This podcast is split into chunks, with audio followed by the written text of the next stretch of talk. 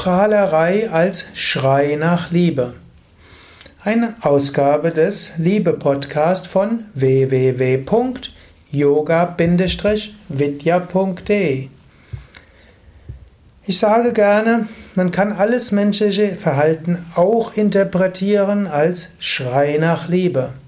Was auch immer Menschen tun, sie wollen Liebe geben und sie wollen Liebe empfangen.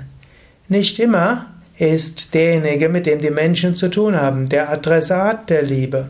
Aber Menschen wollen Liebe empfangen, Menschen wollen Liebe geben. Und manchmal ist Prahlerei Schrei nach Liebe.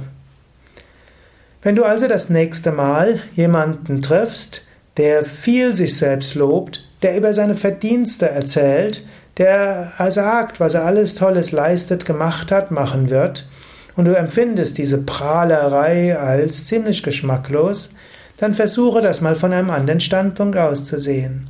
Versuche zu sehen, da ist jemand, der schreit nach Aufmerksamkeit, er schreit nach Liebe. Vielleicht sollte ich ihm etwas Liebe und Anerkennung geben.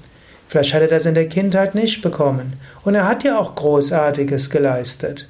Vielleicht wird dadurch, dass er das übermäßig viel betont, er weniger Lob kriegen, als er eigentlich braucht. Vielleicht sollte ich, anstatt die Prahlerei als geschmacklos anzusehen, mal schauen, was braucht der Mensch? Will der Mensch Liebe haben? Könnte ich ihm etwas Verständnis geben? Will ich ihm vielleicht die Anerkennung schenken, obgleich er so prahlt?